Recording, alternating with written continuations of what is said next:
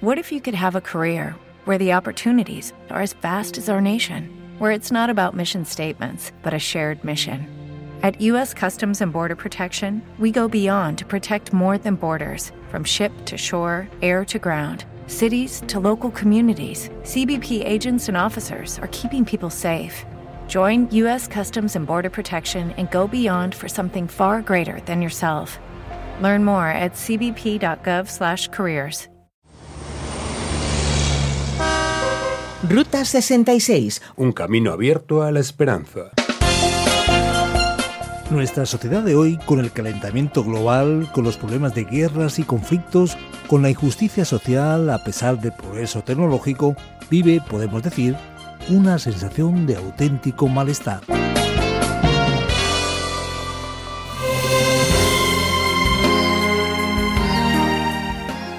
Una de las estampas más peculiares de la Ruta 66 la encontramos en Otman, situado en la frontera entre Arizona y California. Supone la antesala al desierto de Mojave. La historia de este viejo enclave minero se remonta a 1915, cuando se halló la primera veta de oro y se estableció un campamento provisional. En pocos años, Otman prosperó y llegó a alcanzar una población de 3.500 habitantes. Sin embargo, tras la Segunda Guerra Mundial, las explotaciones fueron cerrando hasta que en 1953 los últimos mineros abandonaron el pueblo, dejando tras de sí a los burros utilizados para cargar el mineral. Para aquel entonces el tramo de ruta que serpenteaba montaña arriba para llegar hasta Otman había sido sustituido ya por otros menos sinuosos y sobre todo menos peligrosos. No en vano la carretera madre fue conocida durante décadas como Sangrienta 66. Tan peligrosa llegó a ser que incluso se ofrecía la posibilidad de alquilar un chofer para que condujese los vehículos a través de las montañas. En este sentido, la subida a fue durante años uno de los mayores puntos negros de toda la 66. Y hablando de puntos negros en la vida, llega aquí una vez más la Ruta 66 para explorar las páginas de la Biblia. Estamos recorriendo un nuevo libro, el de Eclesiastés, que aborda cuestiones profundas de la vida. Y en esta tónica abordamos dos nuevos capítulos, el 3 y el 4, con un título que nos lleva a la reflexión. Esta vida es un absurdo. Qué afirmación tajante, ¿verdad? Vamos a descubrir los motivos de esta exclamación en los próximos minutos. Luego volveremos con el tiempo de preguntas y respuestas. En nuestra Ruta 66 caminamos por las cuestiones sinceras y profundas del libro de Eclesiastés. Hoy estudiaremos los capítulos 3 y 4 del libro de Eclesiastés y nuestro tema será esta vida es un absurdo. Como hemos estado viendo, Eclesiastés es un libro que llama nuestra atención porque a diferencia del resto de la literatura sapiencial del Antiguo Testamento, nos habla sobre el cuestionamiento de la búsqueda de la vida. Hay varias alternativas sobre cómo obtener el sentido para la vida. A través de diversas experiencias, a través de la búsqueda de los placeres, de experimentar diferentes sensaciones en la vida que se ve bajo el sol. Pero, ¿qué tipo de solución, qué tipo de perspectiva nos trae para la vida? Aquí, una vez más, el maestro, el famoso Coelet, como se le llama en hebreo, empieza a hablarnos sobre esta realidad que está a nuestro alrededor. Y observaremos que él hablará sobre el orden del mundo creado, lo que ocurre en la experiencia práctica del día a día y cómo eso debe ser entendido a la luz de los misterios profundos de la existencia.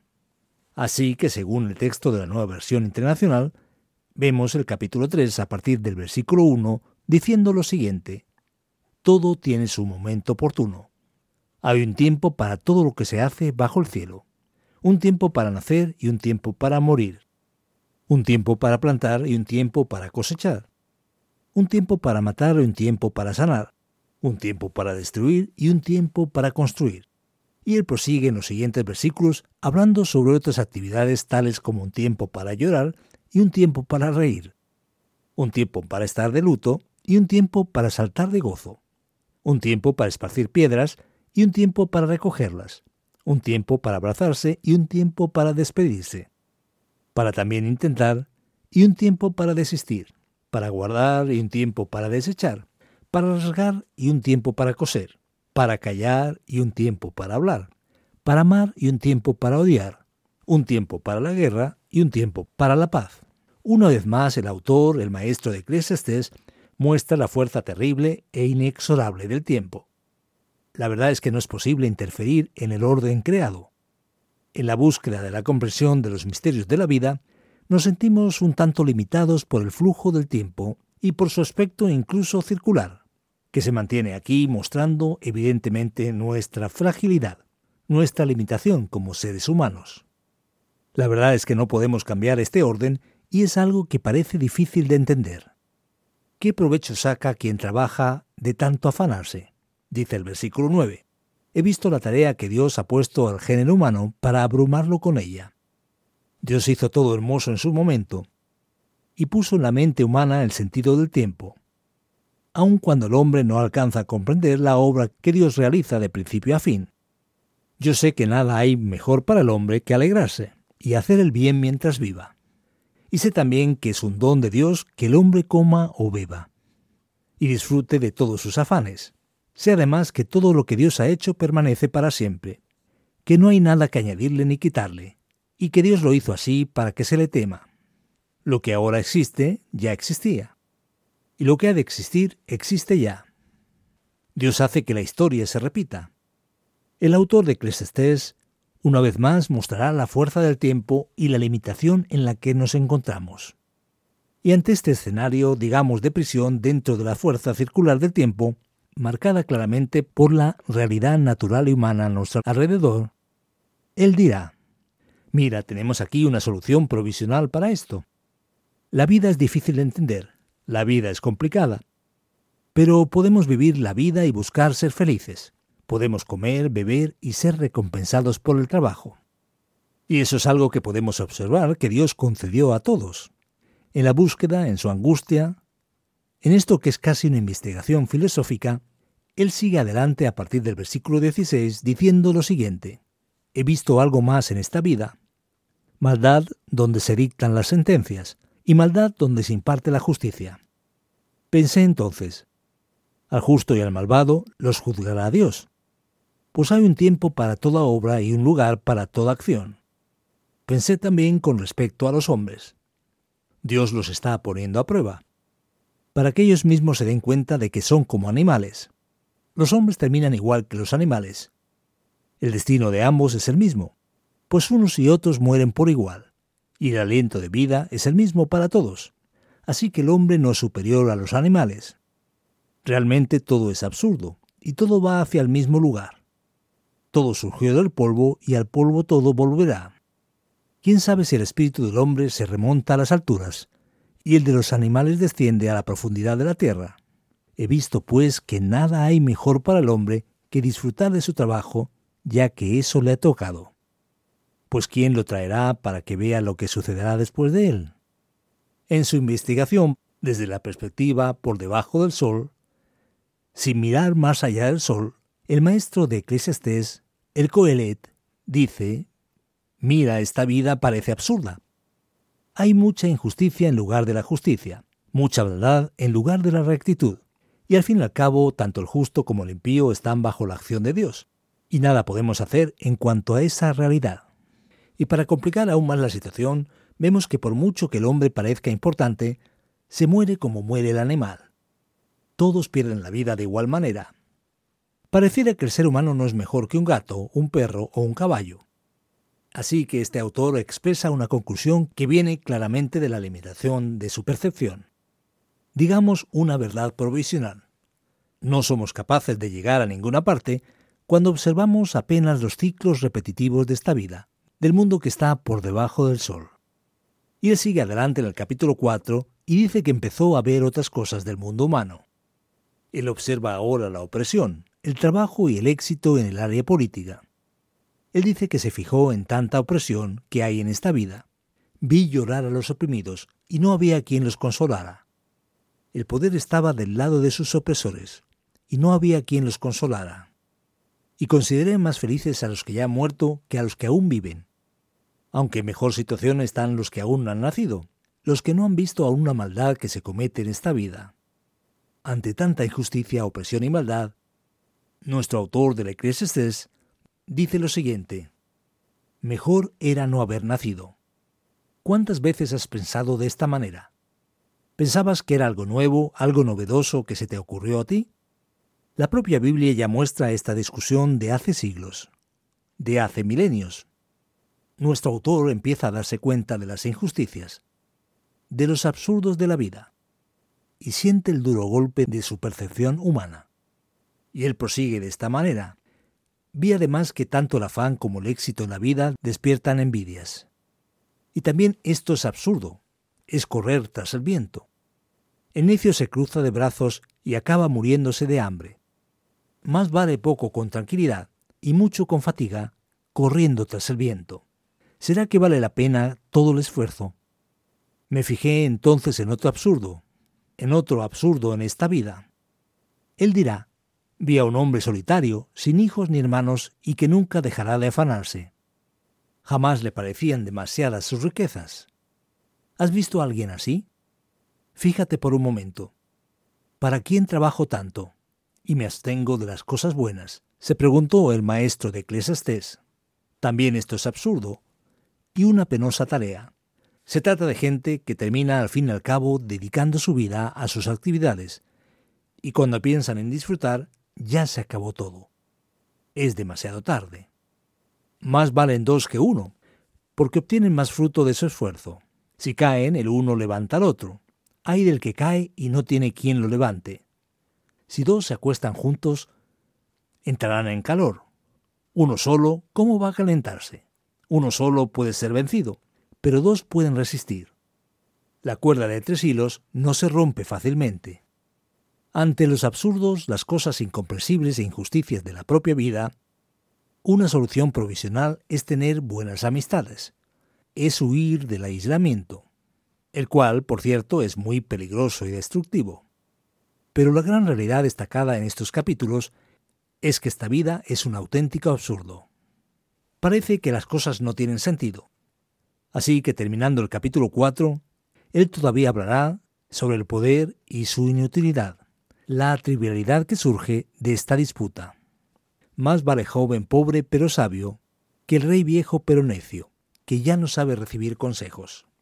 Aunque de la cárcel haya ascendido al trono, o haya nacido pobre en ese reino, en esta vida, he visto que la gente apoya al joven que sucede al rey. Y aunque es incontable la gente que sigue a los reyes, muchos de los que vienen después tampoco quedan contentos con el sucesor. Y también esto es absurdo es correr tras el viento. Las realidades manifestadas desde la cuestión del poder también son sorprendentes. ¿Cuántas personas indignas están en la posición de poder? ¿Y cuántas personas con dignidad pierden esa posición? Y aquí veremos que una generación se olvida de lo que fue hecho anteriormente. Y tristemente la propia sabiduría popular no siempre es capaz de escoger debidamente a aquellos que estarán en el poder y en el dominio, el gobierno de las cosas. No siempre una persona sabia y justa es popular. Y muchas veces las personas perversas son populares. Es lamentable, es triste, pero es verdad. Algunos bromean que millones de moscas que comen basura no pueden estar equivocadas. Así que debemos hacer lo mismo. Esta es la realidad que se manifiesta en un mundo injusto, perverso y decadente que fue contemplado por nuestro maestro de Eclesiastés. Y su conclusión de corazón dolido mirando al mundo bajo el sol, fue que esa vida es un absurdo. ¿Será que es verdad? ¿Será que tan solo es eso? Descubrirás más sobre esto aquí en nuestra Ruta 66.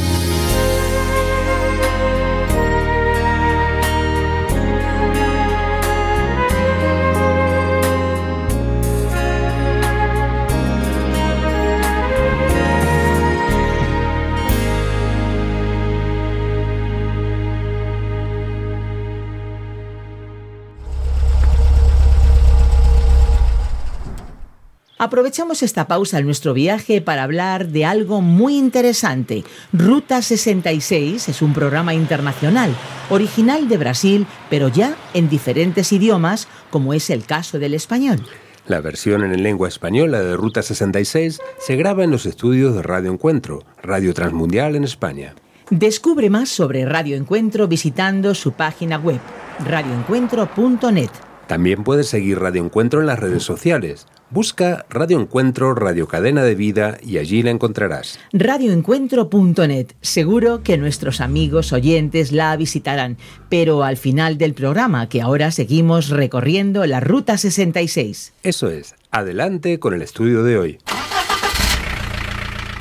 Seguimos aquí en nuestra Ruta 66, un programa original del profesor de Biblia Luis Sayao, producido por Radio Encuentro, Radio Transmundial en España, traducido por Mateus Rodríguez y presentado y adaptado por el profesor de Biblia y comunicador Fernando Díaz Sarmiento. Llega aquí el tiempo de las preguntas sobre los capítulos 3 y 4 del libro de Eclesiastés en nuestra Ruta 66.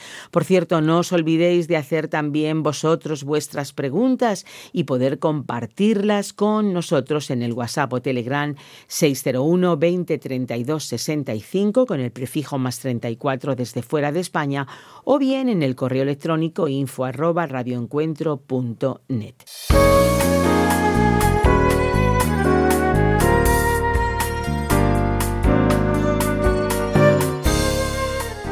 Después de un texto tan pesimista, la pregunta es, Fernando, ¿no será que el autor está en una crisis espiritual profunda? ¿De verdad es la vida un absurdo? Esperanza, de hecho, no cabe duda de que el autor está en una gran crisis. Incluso podemos decir que es una crisis espiritual. Y él enfatiza las contradicciones, los problemas y complicaciones de la vida. Él imagina y siente la vida como un absurdo.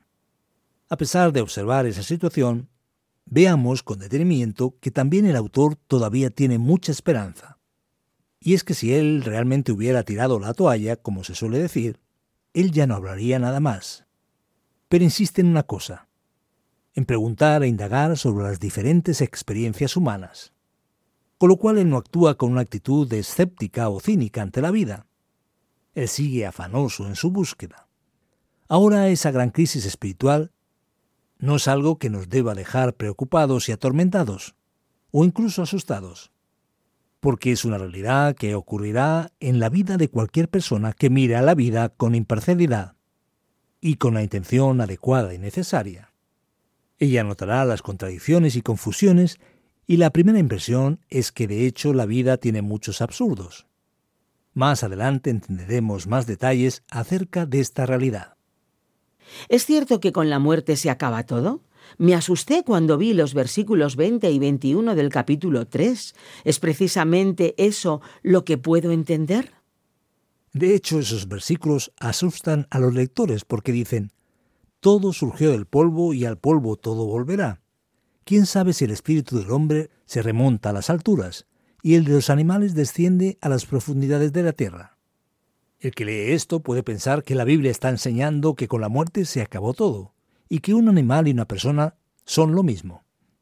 Pero mira, eso desde el punto de vista de la interpretación bíblica es incorrecto, porque es evidente que el autor está aquí reforzando su interpretación de la realidad, a partir de un corazón marcado por un pesimismo que mira solamente bajo el sol.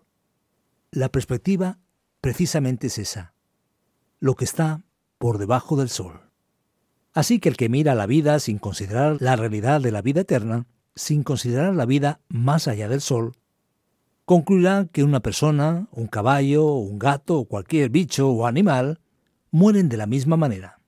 Por lo tanto, este texto simplemente dice que ambos, tanto humanos como animales, mueren, pero no plantea nada acerca de la vida futura, porque el enfoque de Eclesiastes es acerca de cómo una persona que no considera la hipótesis de Dios como alguien activo, ni los efectos de la vida eterna en la vida humana, entiende la realidad a partir de lo que aparece ante sus ojos. No se trata de una declaración absoluta, ni tampoco doctrinal. Bueno, en cuanto a esa visión del autor de Eclesiastés, ¿en qué este pesimismo del autor es comparable al pesimismo de los días actuales? ¿Se puede comparar? Esperanza resulta muy sorprendente en los días actuales. Quienes no conocen la Biblia jamás imaginan que la propia Biblia estaría repleta de textos en esa clave, con ese tipo de planteamiento. ¿Quién lo diría? Se imaginan a la Biblia como un texto religioso, lleno de mandamientos y ordenanzas acerca de hacer esto y aquello, Pero en realidad la Biblia expresa aquí las profundas cuestiones humanas guardadas en el interior del ser. ¿Qué descubriremos entonces? Que hay injusticia social, que la realidad es que somos criaturas sujetas al tiempo y al espacio, que tenemos para enfrentar la realidad de los problemas que encontramos entre las personas y en cuanto a los misterios de la vida. Y nuestra sociedad de hoy, con el calentamiento global, con los problemas de guerras y conflictos, con la injusticia social a pesar del progreso tecnológico, vive una sensación de auténtico malestar, que es más o menos semejante al sentimiento expresado por el autor de Eclesiastés. Así que podemos decir que Eclesiastés es extremadamente actual para el mundo de hoy.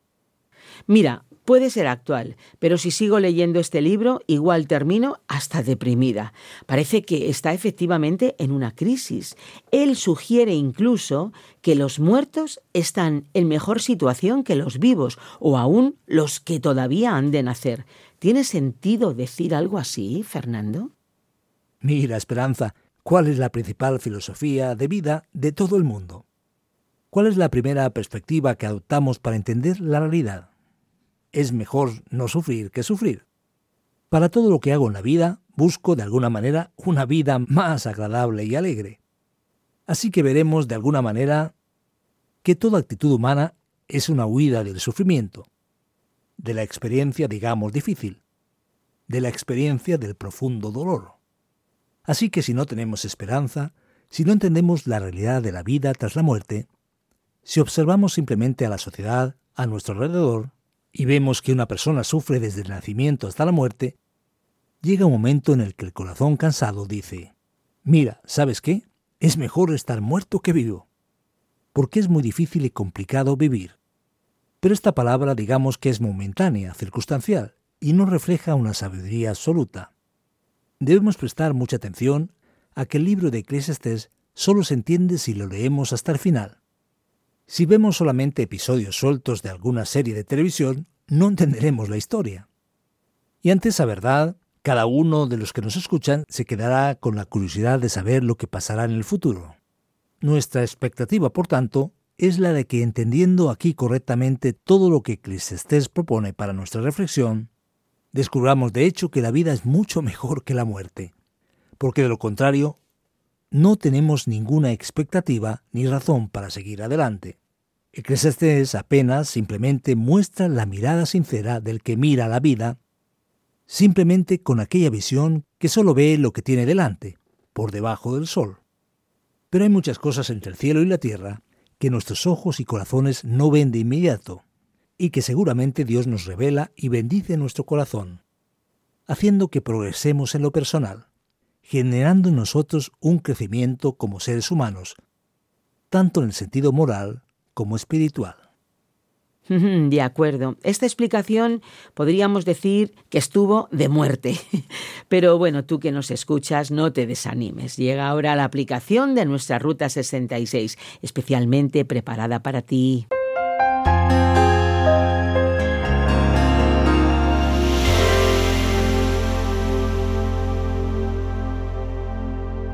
Hoy en nuestra Ruta 66 has caminado con nosotros por las enseñanzas y reflexiones de los capítulos 3 y 4 de Eclesiastés.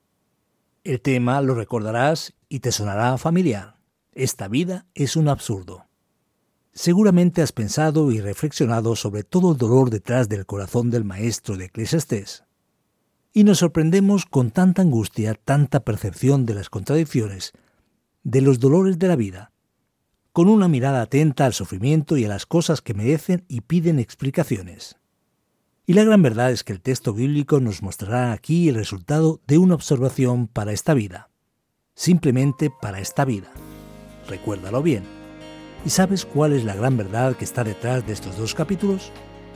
Cuando no consideramos la realidad de Dios y no vemos la realidad que está más allá del sol, es decir, si miramos simplemente la vida que tenemos por delante, enfrente de nuestros ojos, no encontraremos respuesta es momento de buscar más allá, mirar a lo trascendente, mirar por encima del sol, al autor de la vida. Eso sí que tiene auténtico sentido.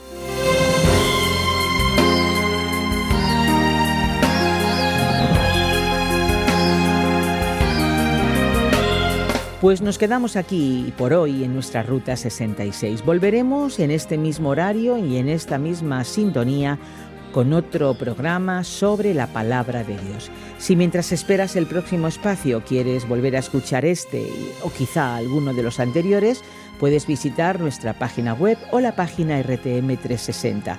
También puedes descargar la aplicación RTM 360. Tenemos nuestra propia aplicación y los programas están también disponibles en varias plataformas digitales como Spotify, eBooks y iTunes. En las redes sociales nos encuentras como RTM Ruta 66. Conocer tus impresiones, saber desde cuándo, desde dónde y desde qué medio nos escuchas, para nosotros es muy, muy importante. Así que comparte con nosotros a través de un mensaje escrito, un mensaje de voz, tus comentarios, tus impresiones de este programa o quizá de alguno de los anteriores. Hazlo en el WhatsApp 601 20 32 65 con el prefijo más 34 desde fuera de España. También puedes usar el correo electrónico enviando tus mensajes a info@radioencuentro.net. Por estas vías también puedes solicitar la guía comentario del programa para que puedas conocer un poco más a fondo la Biblia. Si nos la pides, te la mandamos completamente gratis. Sí, sí, completamente gratis. Estuvo en la parte técnica Andrés Ocampo y te acompañó Esperanza Suárez.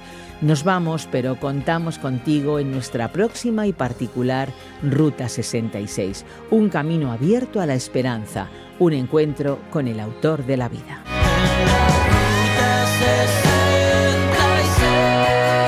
Descarga la app de Ruta 66 y sigue RTM Ruta 66 en las redes sociales.